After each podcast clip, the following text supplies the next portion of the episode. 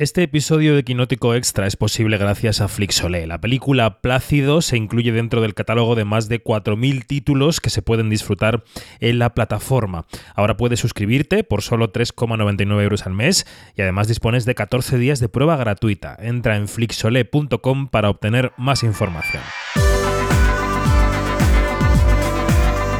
Quinótico Extra, el podcast de Quinótico para saber más con David Martos. quinótico.es.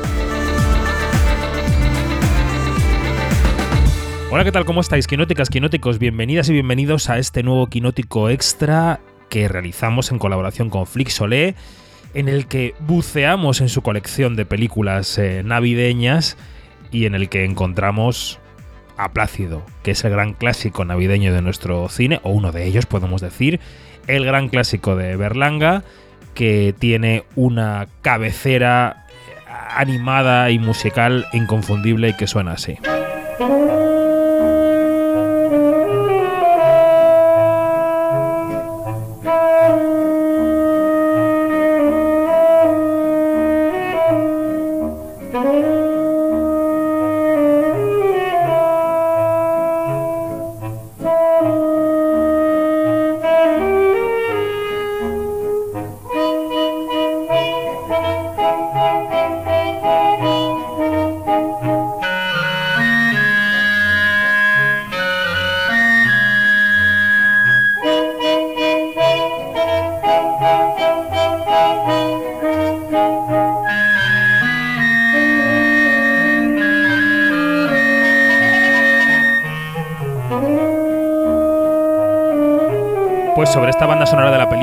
Compuso eh, Miguel Asins y que eso, como decíamos, tiene parte de animación o, parte casi de collage, ¿no? Porque presenta un poco la, idea germen de la película, esa campaña basada en Siente un pobre a su mesa que inspira a Plácido. Saludamos a quienes van a analizarla hoy con, nosotros. Eh, María José Arias, buenos días. Hola, buenos días, ¿qué tal? ¿Te has impregnado del espíritu navideño viendo Plácido? Yo que soy como el Grinch, eh, sí me impregna mucho de, ese espíritu tan particular y navideño que tiene Plácido. Bueno, es una película que invita claramente a ser el Grinch y a no celebrar la Navidad nunca más, porque... Totalmente. Janina, ¿cómo estás? Pérez Arias, buenos días. Hola, ¿qué tal? Muy, muy bien, gracias. ¿Tú habías visto Plácido antes? No la había visto. No la había visto. Y mira, qué descubrimiento. Increíble. Mm. Y Dani Mantilla, buenos días. Buenos días. Yo sí la había visto y además, eh, si no recuerdo mal, me la pusieron en la universidad. Luego volvería a verla años más tarde. Y me parece uno de los grandes ejemplos de comedia negra y de, y de cómo se retrata esa picaresca o nos reímos de esa picaresca tan española, lo que hace Berlanga con esta película. Eh, luego os preguntaré si tenéis algún otro ejemplo por ahí de cine navideño en España, que, es que, ahora se hace un poco más comercial. De hecho, ahora está, por ejemplo, en taquilla muy bien posicionada la Navidad en sus manos de, Santiago Segura, pero seguro que tenéis algún ejemplo por ahí de cine navideño español que podáis compartir con nosotros después. Antes Plácido, la película de Luis García Berlanga, eh, con guion, entre otros, aparte del propio Berlanga, de Rafael Azcona, que fue la segunda película española en competir por el Oscar de, mm, a la mejor película de habla no inglesa, que lo perdió en el año 62 y que, bueno, que retrata eso, esa España eh, mm, provinciana, eh, de contrastes entre la burguesía y la clase humilde, porque ni siquiera yo creo que los retratados en la película ni siquiera llegarían a clase trabajadora, ¿no? Es, es, una mm, clase muy, muy, muy humilde y en la que se ven las diferencias sociales y en la que se ve con ese humor cáustico del que hablabais un poco la, eh, la, podredumbre moral del momento, ¿no? La, la, autoimpuesta paz de la posguerra eh, sobre el trabajo esclavo de muchísima gente.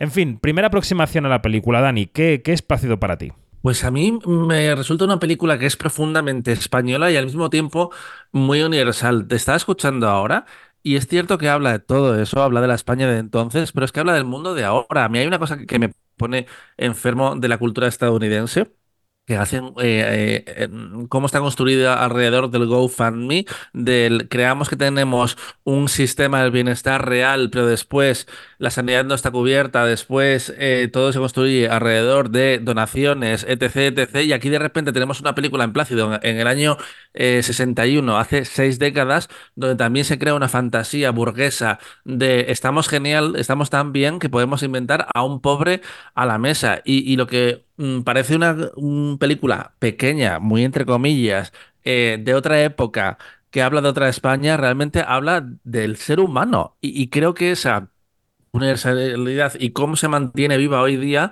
es lo que la confirma como una gran obra maestra. Mm. Vamos a enmarcarlo en la campaña real, en la campaña real impulsada por el franquismo de Siente un pobre a su mesa, que, iba a ser el título de la película hasta que la censura les pidió que lo cambiaran. Les pidió, es un verbo muy benévolo. Eh, y la llamaron Plácido como el protagonista, que es Casen. Eh, y que se trataba un poco de eso, ¿no? De, de, esa falsa caridad cristiana que, que, yo creo que la, que la conecta un poco en cierto sentido y salvando todísimas las distancias con una película muy actualidad como es La Zona de Interés. ¿Cómo podemos ver a una élite, a una élite burguesa que considera que está comportándose correctamente y con unos estándares morales acertadísimos, haciendo exactamente todo lo contrario, ¿no? La zona de interés está llevada al extremo, al extremo del exterminio, pero hay conexiones ahí, ¿no? De, la gente que piensa que hace el bien, tiene que ver con las dictaduras fascistas, claro, y que realmente está haciendo el mal, ¿no? Eh, Janina. A ver, es que la, conexión que has hecho es de, bueno... Es, un poco en el alambre, pero bueno. es fuerte, es fuerte. Es fuerte. No, no, no, es fuerte, es fuerte porque claro, este, mm, sí, y lo que decía también Dani de, es esencialmente una crítica al individuo y de cómo nos comportamos ante, ante las personas que, que, que no tienen recursos, ¿no? Este, esa hipocresía que nos, que bueno, que, que, que también está marcada por, por la culpa judeocristiana, este, y todo esto. Em, y, que esa hipocresía todavía siga y se haya acentuado eh, eh, eh, durante todos este, estos años, de verdad que, que, es escalofriante. Y, que claro, que en el 61 te haga este, este retrato y, que, que este retrato bofetón, pues mira, a mí me parece increíble, ¿no? Mariajo, ¿tú qué? ¿Cómo te has aproximado a la película? Yo me, he aproximado por primera vez y con mucha curiosidad y reconozco que me ha parecido, eh, por un lado, muy divertida porque es una película de peripecias de, de plácido, muy rollo como las 12 pruebas de Asteris, el pobre va ahí de, ventanilla en ventanilla todo el rato, pero también me parece que hace un retrato muy interesante de este limpiar conciencias burgués eh, hay muchísimas escenas que creo que retratan a esa sociedad burguesa que se piensa que por invitar un pobre a su mesa en, Navidad ya ha cumplido con su deber moral cristiano, ¿no? Como decíais, pero creo que hay, una escena, estaba pensando cuando hablaba, hablabais vosotros mientras, hay una escena que me ha venido a la cabeza de lo mm, paradójico y absurdo que es todo esto que retrata la película, esa escena en la que una burguesa le regala un sostén a una de las pobres invitadas que se lo da como si le estuviese dando, eh, yo qué sé, un fajo de billetes de 5.000 pesetas. Hmm. Y en realidad le está dando una cosa inservible y algo que a ella no le sirve, pero ella como que se siente bien. Y creo que esa escena, que es muy cortita además, refleja muy bien lo que es el espíritu de, la película y del, absurdo de limpiar conciencias que, está tratando todo el rato. Hmm. Hablemos de los. Bueno, es una película muy coral, ¿no? Como casi todo el cine berlanguiano, pero hablemos de los dos protagonistas que realmente son Casen y José Luis López Vázquez, ¿no?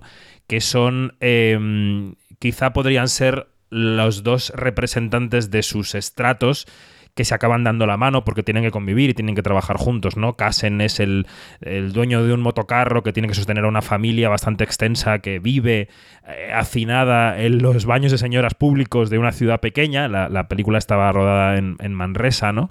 Eh, cuentan además que no pudieron encontrar interiores reales para rodar, tuvieron que hacerlos en decorado porque ninguna familia burguesa les dejó rodar, salvo un director de cine catalán que conocía Berlanga. Pero los exteriores son, son en Manresa. Eh, decía que Casen es un poco el representante de ese estrato bajo que se da la mano con José Luis López Vázquez, que es el prometido de una hija de unos ricachones, que es un poco el gerente de esta campaña eh, que se organiza en el municipio, ¿no? Y los dos a la vez perteneciendo a estatus distintos, se ve que son un poco lo mismo, ¿no? Que tienen la misma, eh, las mismas aspiraciones en la vida de, ser felices, de salir adelante, por mucho que uno sea mucho más eh, pusilánime que otro y el otro esté preocupado de, pagar su letra del motocarro, ¿no? Y que al fin y al cabo eh, no serían posibles estos papeles tan sutiles sin dos actorazos detrás, ¿no? Como José Luis López Vázquez y como Casen. ¿Qué radiografía hacéis de esos actores? ¿Os, gusta la actuación de, los dos, Janina? Pues mira, eh, sí, y me encanta ese, ese mano a mano que se plantea y que mm, eh, Rafael Ascona y, Berlanga tuvieron el tino de, de no hacer bueno al bueno, ni malo al malo, ni nada de esto. O sea, son personajes que, que, que son eh, sí, que se contraponen, son, eh, son este, eh, la cara de, la cara, cada uno es la cara de una moneda, pero con todo lo que, lo que tiene que ver con las miserias humanas, con las aspiraciones, como decías tú, y con todos esos grises, esas gamas de grises que tenemos todos los seres humanos.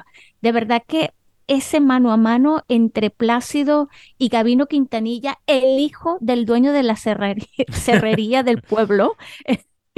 pues a mí de verdad que, que tiene que, presentarse todo el rato Janina, se presenta para que no le confundan con un pobre todo el rato o con una persona humilde, ¿no?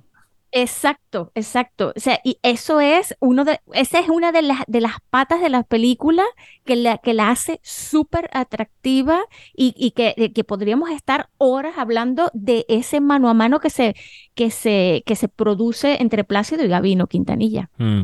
A mí, a mí me gustaría añadir que en ese mano a mano del que habla mm, eh, Janina, eh, me gusta mucho también y me divierte mucho cuando entra en. Eh, se mete entre, ellos dos, por así decirlo, y ayuda a construir bastante al personaje de Placido del cuñado. Julián Manuel Alessandre, que, que hace un personaje que es mucho más pequeño, pero yo creo que también es parte de, la película importante porque ayuda a construir a esos otros dos personajes y creo que, aporta mucho y, está muy divertido también y muy, muy fino. Creo que hila muy fina en la actuación. Es interesante la figura del actor que interpreta a además, porque él era humorista, sobre todo, y de hecho se hizo más famoso en los años 60, eh, donde volvió a hacer más películas y era un habitual de, la tele. Y años después eh, estuvo también en Atraco a las 3 y en Amanece, que no es poco. Así que ha formado parte de esos clásicos de la tele, pero es, es interesante que Berlanga decidiera darle el papel central de una película tan coral a una persona que, no había trabajado en el, en el cine anteriormente. Hmm. Es verdad que le ayuda, yo creo que, es, que mm, le ayuda, les ayuda a los dos realmente, ¿no? Ese rostro de, de hombre, común, efectivamente, que hmm. compartían, por ejemplo, con alguien como Holanda, que, que es más joven, que, que, era un poquito más joven que ellos, ¿no? Lo verdad que ya era un actor conocido, casi en, otro sentido. Pero sí, sí, que es, que es mm, definitiva la decisión de casting de ellos dos, ¿no? Que están muy, muy bien elegidos, la verdad. Eh, Luego eh, hay cosas muy curiosas, ¿no? En la, en la película eh, te puedes encontrar con una gran dama del teatro como Julia Cabalba, que había sido lo, ha, sido todo en la escena española y que en esta película interpreta a la Concheta, que es la viuda de ese pobre que se muere. Y, la ves ahí con su pañuelico en la cabeza y, parece una señora realmente de cualquier pueblo, ¿no? Eh, o sea que es verdad que el casting está muy bien afinado sin importar mucho la procedencia y el conocimiento de los actores y es súper coral, ¿no? Eh, también ayuda mucho a la, coralidad a los planos secuencia, ¿no, Dani? Porque es una de las características de la película. De hecho, leyendo sobre la película, em, descubrí que precisamente eh, tener tantos personajes era lo que había llevado a. Um, Berlanga a construir la, película de esta forma. Y, es una herencia que después se notaría décadas después. Eh, recordemos, por ejemplo, La Niña de tus Ojos, que también estaba escrita por Azcona pues apostaba un poco por la misma fórmula. Tenía un papel protagonista, Macarena, que era un poco el plácido de esa historia, y sin tener esa naturaleza eh, tan de plano secuencia, también tenía actores de todo tipo, de toda trayectoria, y, y lo que estaba haciendo en el fondo también era lo mismo. Era una crítica durísima a a un, a un periodo fascista de la historia de España. Quiero decir que creo que, ha marcado escuela en ese sentido eh, plácido, porque ahora hablamos mucho de los planos secuencias, de, mm, de directores que esta expresión tan vulgar, pero tan entendible como se la sacan, pues ahora hace 60 años eh, Berlanga lo, hacía lo propio de, una forma como mucho más natural y fluida. Totalmente. Y luego esos planos... Quería, sí, Jani, quería, quería, decir algo de, la, de esta coralidad, que es una coralidad bastante caótica, pero es, una, pues, es caótica bajo control, ¿no? Em, en, el que, en el que entra cada personaje tiene su momento, eh, hay un ritmo constante que no decae, eh, eh, a veces va hasta creciendo y luego, y luego va como en una línea, una flat line, pero sigue, sigue, con, sigue con un ritmo, ¿no? Y me, parece, me parece bastante notable lo que dijo Berlanga una vez cuando esta película se, se enseñó en Cannes, dijo que, que lo de la coralidad y este, que le aturdía a la gente eh, y que él vio gente saliéndose del cine. Este, y decía también que, que, claro, que una de las cosas que le dificultó en su momento que Plácido trascendiera, aunque llegara al Oscar, eh, fue esa, esa cosa de cómo tú subtitulas una película como esta, cómo la doblas, eh, tomando en cuenta que se hizo en los años 60. O sea, todo esto o sea, er, es, una cosa que en aquella época era como un pie de tranca que solamente los hispanohablantes le... Uh, pero solamente también entre comillas, porque después voy a contar otra anécdota. Eh, pero, pero cómo, cómo todo esto ha sido una, una historia del cine, o sea, cómo ha trascendido y cómo se muestra hoy como, como una, una, mm, como lo que debería de ser o cómo se podría montar una coralidad en un plano secuencia, como lo estaba diciendo Dani. Hmm. Y esa coralidad y esos planos secuencia provocan que, se le dé mucha importancia a lo que ocurre en segundo término y en tercer término, ¿no? Eh, todos los planos están compuestos de manera que puedas fijarte en un rincón y que haya alguien haciendo algo con sentido y con, y con sentido narrativo y que aporta a la historia. El maestro de todo esto, por ejemplo, es, Luis Ciges. Luis Ciges, eh, en, la, en la, secuencia en la que hay un. en la que mm, fallece uno de los, de los pobres, que ahora creo que alguien la quería recomendar. Eh, si tú miras de fondo, siempre está por ahí Luis Ciges, que ha venido de la casa del médico, que era donde él estaba realmente cenando, eh, pues tomando un plato de algo, o cuchicheando, o, mirando por una esquina, ¿no? Es, Luis Tijes era un maestro de esto, de estar ahí sin que se notara que está ahí, pero notándose mucho que está ahí, ¿no? ¿Quién iba a recomendar esa escena de la, de la cena con el moribundo? Creo que era Yanni, ¿no? Creo que sí. que tenía dos escenas por ahí que recomendar. Sí, sí es, es, que, es que esa escena es genial, es genial porque el movimiento que hace, o sea, a ver, es, es una cosa de que tú te planteas cómo en un espacio como ese, claro que era un escenario, este, se pudo, un set, perdón, cómo se, cómo se pudo haber logrado ese plano secuencia en el que, como dices tú, eh, lo que, lo que pasa en segundo plano sigue siendo importante y no está allí de gratis, ¿sí? Entonces, eh, que, que, aporta la historia. Entonces, todo esto de cuántas veces cogen el teléfono, quién coge el teléfono, luego cuando se va con, eh, a, la parte de, del moribundo, de, del casamiento, o sea, todo esto es tan genial tan genial y que, y que pasen tantas cosas y que se digan cosas importantísimas que aportan a la historia, esto es, eh, bueno, bueno, yo me quedé afocada, o sea, me quedé eh, que con la boca abierta, que lo tuve que ver, gracias a Flix Ole, lo tuve que ver como tres veces para ver todo, todo, eh, todo ese engranaje. O sea, genial. La escuchamos, ¿te parece? Un poquito. Venga, vamos a ello. Sí. Ay, señor. ya digo, el pobre estaba tan contento. Y de pronto le dio como un síncope. ¿Verdad, Álvaro? Sí, de repente se quedó como muerto. Si la cosa no tiene remedio, habría que llevarle a su Naturalmente. casa. Naturalmente. ¡Ay, señor! y siéntense. Disculpen el desorden, pero ya comprenderán que... no se preocupe. Hombre, que hay un enfermo. ¿Quieren tomar algo? Sin cumplidos. A ustedes también se les ha estropeado la cena. gracias, muchas gracias. Matías, sirve unas copas. Goya, Goya. Debe ser el médico.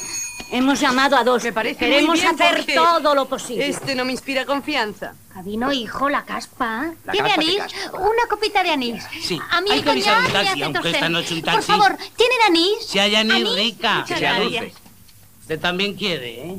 Señora, hay un hombre con una cesta de Navidad. ¿A estas horas? Pero Flavio, Don Gavino. por favor, no tenía usted que haberse molestado. Qué amable. Al no, hombre, fin y al no. cabo, el notario es amigo mío, de verdad. Que no, hombre, que no. Bien, bien, que todavía pobre. no he solucionado mi asunto con el notario. Le traigo la cesta para dejársela en prenda.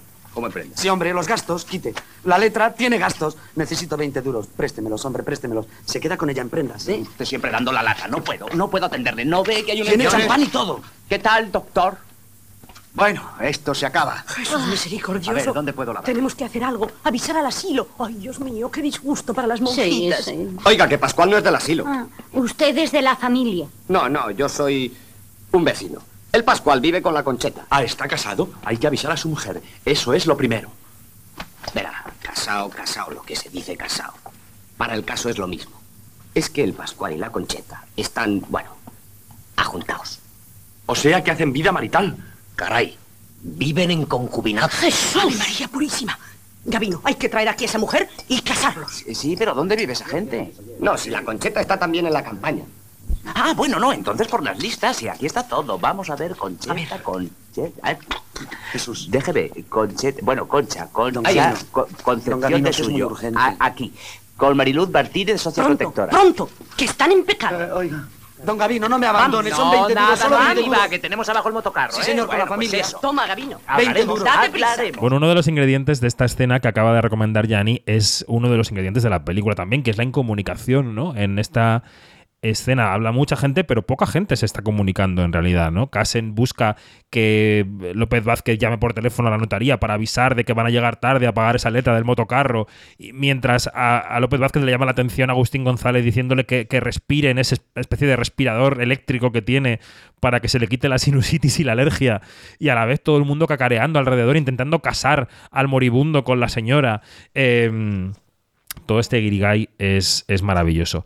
Eh, venga, eh, Maríajo, ¿tu escena cuál sería? Pues mira, yo no querría hacer spoiler, pero yo creo que si la peli es del 61 a estas alturas ya no se puede hablar de, spoilers, pero hay una escena hacia el final, no es, no es la última del todo, pero sí cuando la familia por fin llega a su casa, a la paz de su casa y se acaba todo ese guirigay del que hablamos, eh, todos respiran, pero, y creo que es muy de la época, esa señora, esa mujer, esa madre de familia tiene que seguir trabajando, tiene Que lo único que le apetece es meterse eso es, tiene que, tiene que pon- remangarse, ponerse el delantal y hacer una cena porque cómo no vas a cenar en, en Navidad, ¿no? Y creo que cierra muy bien lo que es el, el círculo de, de la película y toda la crítica social que hay en, en la propia película. La escuchamos. Vaya noche que me habéis hecho pasar. Mira, Venga, Paquito. vamos. Padre, tenga usted cuidado con las escaleras. ¿Hay besugo? No, no hay besugo. Lo que faltaba. Una noche buena sin besugo. No hay noche buena. Déjese de besugo. Perdiz escabechada, foie gras, jamón en dulce. Ay, Paquito, ¿cómo te vas a poner de turrón? Yo quiero una zambomba. Cállate ya, caprichoso, y anda Vaya desastre. No se Alabado. No veo nada. Anda, Paquito, trae la cuna para que esté la chica aquí con nosotros. Voy. Hoy vamos a comer cosas modernas, como los americanos. Que yo quiero besugo. Lo que pasa es que usted no está acostumbrado a comer bien. ¿O es que se cree que los ricos comen besugo? Que no, que a mí no me gustan las latas. Me da el escorbuto. Toma, mira qué queso. Las conservas. A la Emilia. ¿cenamos o qué? Yo ya no tengo ganas de nada. En Nochebuena hay que cenar. ¡Claro que sí! Bueno, haznos cualquier cosa, ¿no? Eso, ahora encender la lumbre. A la De buena gana me metía en la cama. ¿Pero para qué vas a encender la lumbre si aquí una hay de cerilla, todo? Paquito. Mira, espárragos, carne de cerdo, puros con sortija. No hables tanto y anda por la mesa y las sillas, que son de las señoras y se van a perder. Vamos, Y un Julián. salchichón. Y el mes que viene, otra vez el mismo fregado. No toque usted nada, goloso. ¿Quién yo? A mí qué me importa eso. Quite la radio, abuelo, no son horas. Bueno, y otra escena de la película también que habla de la situación de la mujer que es muy característica, que es la escena con Amparo Soler Leal, ¿no? Amparo Soler Leal es una mujer que también tiene un pobre sentado a su mesa eh, y, que, a- y que tiene a su amante, que es Antonio Ferrandis, al que tiene que esconder en el armario cuando vienen a buscar a la concheta.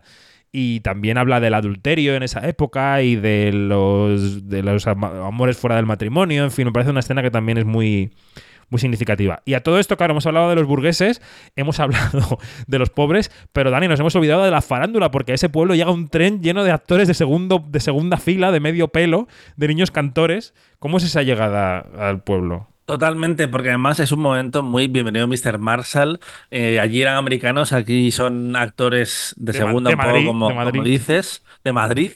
Eh, y ese momento en el que dicen, será una esperandruscas como son los del cine, lo cual ya es un argumento que viene de, décadas atrás. Totalmente. Y de repente dice alguien, un momento, aquella no es Carmen Sevilla, lo cual ya nos demuestra que Carmen ya era una estrella ah, hace mucho tiempo, que la hemos perdido hace poco. Pero no, Carmen Sevilla era demasiado famosa para venir al pueblo de Plácido, como, vemos ahí. Así que yo creo que está bien que escuchemos un fragmento de esa escena. Venga. Los ancianitos no pueden seguir aquí, se nos hiela. Es que el tren está entrando en agujas, hermana. A estas edades no se pueden hacer excesos. Además, este pobrecito tiene reuma. Eh, bueno, con la cena se reanimará. Coñac, queremos que nos den coñac. Eso. ¿Qué le parece? Muy bien, colóquelo delante. Señor Zapatero. ¿Pero viene o no viene el tren? Sí, ¿Y de las artistas se sabe algo? El jefe ha dicho Eh, que... por cuando- favor, págueme ahora. A usted le da lo mismo. Las damas ya me han autorizado. Es el del motocarro, no sé qué dice de un embargo. Son 400, Eh, sí, ¿no? pero pasa una cosa, me faltan 120 más para el total de la letra. Eh, eh, no se preocupen, yo me encargo de lo de las ollas, pero por favor, denme una solución. es Navidad, la familia, compréndanlo. No son fechas para que le embarguen a uno su herramienta de trabajo. Dele la 120 Rivas, pero ya lo sabe. Esta cena ha sido cocinada en ollas Cocinex. Dígalo todo pasto. Sí, señor, no faltaría más. Ala, toma, hijo. Lleva esto al tío Julián. Está en el banco, el de la calle Mayor. Ya. Corre, date mucha Se prisa. le ha arreglado lo suyo, ¿eh? Sí, señor. Todo solucionado. Ah, esos dos que no se coman el pavo. La música y la en música. la cantina. Ah, voy a por la pancarta. Rivas. Venga. No, no, no, al revés. De mentira. A ver, Sí. Así, ah, así hace muy bonito. ¡Hala, vamos!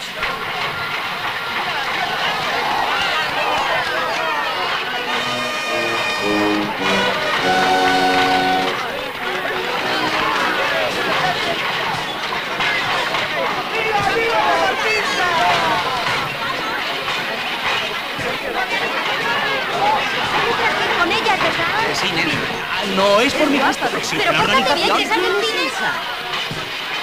¿Usted las conoce? Yo sí. Serán unas pelanduscas. Ah, claro, es verdad. ¿Cómo son del cine? Ya distingo a tres estrellas de nuestro cine, al eximio actor Francisco Aguilera, al niño cantor Paquito Yepes, acompañados del apuesto galán Roberto Manizal. ¿Aquella no es Carmen Sevilla? Creo que sí. Se habrá teñido de rubio. ¿Cuándo cenamos? Paciencia, hijo. ¿Por qué guiña un ojo esa mujer? Quita, niño. Bueno, es que podríamos estar leyendo actores de la película pf, míticos hasta, hasta mañana, ¿no? Porque está, eh, de los que no hemos mencionado, está eh, José Orjas, que es ese notario maravilloso. eh, está eh, Julia Delgado Caro, que es la señora anfitriona de la casa en la que se muere el pobre. eh, Erasmo Pascual, que es ese pasante de la notaría que está harto de trabajar en Nochebuena y al que su eh, señor le obliga a tomar una copa cuando lo que quiere es irse a cenar a su casa. Eh, en fin, es que está lleno de actores impresionantes. Em, no sé cuál creéis que puede. Bueno, Manuel Alexandre, que no lo hemos mencionado, que es el, el, el- el cuñado de. Casen, ¿no? Sí, lo ha mencionado María. Sí, sí, lo dijo María Ah, perdón, perdón, pues no me he enterado. Pues sí, yo No lo, me lo remenciono, lo remenciono. Eh, ¿qué, qué trascendencia creéis que ha tenido esta película de cara al futuro, ¿no? Cinematográficamente. Y luego, yo no sé si es momento ya de abrir un poco eh, cu- cuáles son nuestras referencias en el cine navideño, si es que lo hay español. Porque más allá del Día de la Bestia, que es una referencia un poco punky, no sé cuáles son vuestras referencias, si tenéis escenas navideñas que se os han quedado en la retina. Eh, venga, Dani, Hombre. empiezo por ti. O bueno, María, ya que te has lanzado. Perdón, perdón. Es que Chencho, por favor, hemos perdido a Chencho. Sí. O sea, la es gran prácticamente familia el mismo año esa película. eh, del año siguiente, creo. Del, Sí, del 62 me parece, sí. eh, fíjate si se ha quedado con, con nosotros, o por lo menos en mi familia, que el otro día iba a la Plaza Mayor con hijos y sobrinos y, y el chiste era a ver si no hacemos un chencho, porque que todos sabíamos quién iba a ser ese chencho. Yo, eh, esa película a mí me marcó en la, en la Súbete un poquito el la micro. Sí, perdona.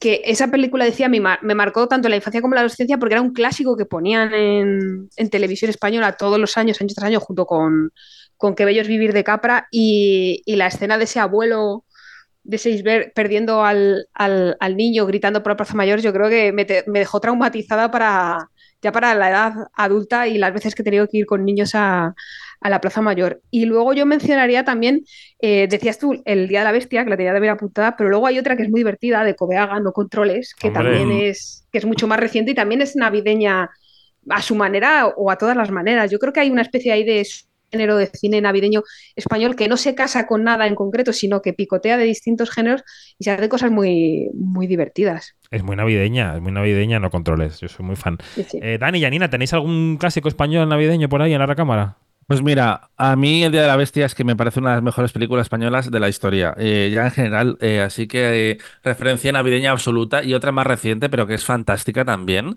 es Klaus de Sergio Palos, mm. la, película de animación que estuvo en, en los Oscar. Y también he apuntado em, Los peores años de nuestra vida, que sucedía en Nochevieja, que es una comedia romántica muy noventera de Emilio Martínez Lázaro, cuando eh, tuvimos a, a, Gabino Diego como eres romántico improbable, pero era nuestro Hugh Grant. Recordemos que eso, eso sucedió en este país. Y, también una película similar, eh, Felices Pascuas, de Juan Antonio Bardem, que era otra comedia negra, otra película eh, navideña donde una familia en vez del gordo le tocaba un corderito y tenían que ver qué hacían con él. Y hay un director, mm, David, que a ti te encanta, que es Garci, que ambientó, recuerda, el Crack 2 en Navidad. Bueno, en la 1 también, ¿eh?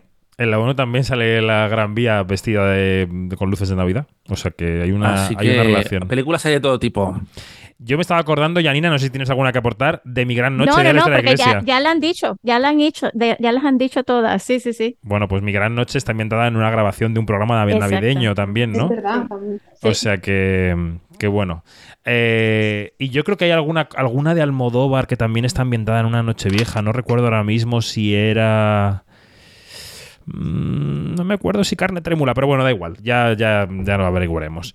Bueno, ¿alguna cosa más de Plácido tenías? Eh, siempre Janina tiene una anécdota final que regalarnos. Siempre tiene una cosa que tiene en el tintero que, has, que, que ha rebuscado por ahí. Yani, venga. Pues mira, en el Berlanga Film Museum, en, la página del Berlanga Film Museum, hay, una, hay un hay un corte de, de, Berlanga hablando sobre Plácido y mencionó una, una, contó una anécdota que le pasó en los Oscars, que él dijo que él, que él claro, que, que, él sabía que estando Bergman en la, competencia, en la competición, pues se, se daba ya por perdedor, pero que pasó algo dos días antes de la gala y fue en ese mm. cóctel ¿sí? Que todo el mundo um, conoce ese, esos famosos cócteles que se dan antes de la gala y él dice que allí se le acercaron figurones que, que a él casi le, que le temblaban las piernas porque se le acercaron, por ejemplo, Joseph von Sternberg, eh, William Wyler, Billy Wilder,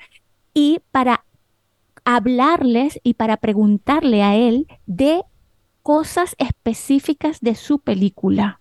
Por mm. ejemplo, eh, menciona en ese, en ese video, menciona que le preguntaron cómo fue que montó esa, esa secuencia de, de cuando se cruza la, eh, la verbena con, con, el, con el paso fúnebre o con el, o con el funeral. o sea, que, que, que, si eran figurantes, que si esto, que, que cuántas tomas hizo, que cuánto, que, que, que cuánto le costó la película, que, o sea, que él se quedó tan flipado con eso que él dijo que eso ya fue el mejor premio, imagínate. Hmm. En realidad em, hay algo de, postureo cuando se dice que ya no se hacen películas como las de antes, porque probablemente eh, ahora se está haciendo el mejor cine de la historia, en todas partes, ¿no? Em, sí en muchos terrenos, sí en muchos terrenos pero realmente hay tantos guiones como el guion de Plácido. Quiero decir, es que a mí me parece que es el gran valor de la película, guiones y diálogo, ¿no? Como mm. parte del guion. Quiero mm. decir que hoy, ¿qué comedia española tiene un guion y un diálogo como este? Hay comedias taquillerísimas. Estamos hablando últimamente de ocho apellidos vascos por los marroquíes, ¿no? Que ahora están en taquilla. Pero... Eh, ¿Qué, guion hay como Plácido? ¿Qué guion en el que cada frase entra como un cuchillo en mantequilla? O sea, es que todo está Mira, bien. Tengo uno, David pero no se hace en el cine ahora mismo. Eh, lo que estás, la reflexión que estabas haciendo, la obra que se me venía a mí en la cabeza era Venga Juan, vota Juan, vamos Juan. Sí. Creo que es lo más parecido a ese retrato cáustico de España que utiliza la comedia para hablar de temas muy negros, creo que es el, mejor eh, referente actual que tenemos en esa línea de concepción de la crítica a nuestra personalidad española. Pues sí, Pues sí, me parece un gran referente, totalmente. Bueno, pero animamos desde aquí a los creadores y creadoras, que sé que muchos nos escuchan, a que rebusquen en nuestra miseria que ahí hay mucho diálogo que escribir. Que... Absolutamente. Y por cierto, eh, la peli la, podéis recuperar en cualquier momento en Flixole, pero también va a haber pase estas navidades en algunas salas en cines. Así que si queréis hacer el, programa ah, doble, Sí, eh, se puede recuperar. Y solo dos apuntes muy, muy llaninos, muy rápidos, sobre eh, directores y Plácido. Y es que los interiores se hicieron en casa de Anthony Rivas porque ah, no tenía dónde hacer la película eh, y pidió a sus amigos permiso y, todos le ignoraron, menos Rivas. Y Querice habló de la película hace años y dijo que para él el objetivo final de, Plácido era mostrar la, incomunicabilidad de las personas, que para, para Erice Berlanga es sobre todo un romántico. Eso es lo que dijo él. Muy bien. Y ya he buscado por aquí que efectivamente carne trémula sí está inventada en Navidad. Así que, muy bien, mini punto. Otra más. Hala. Eh, Yanina, Mariajo, Dani, muchas gracias. Hasta la próxima. Un abrazo. Hasta pronto. Adiós.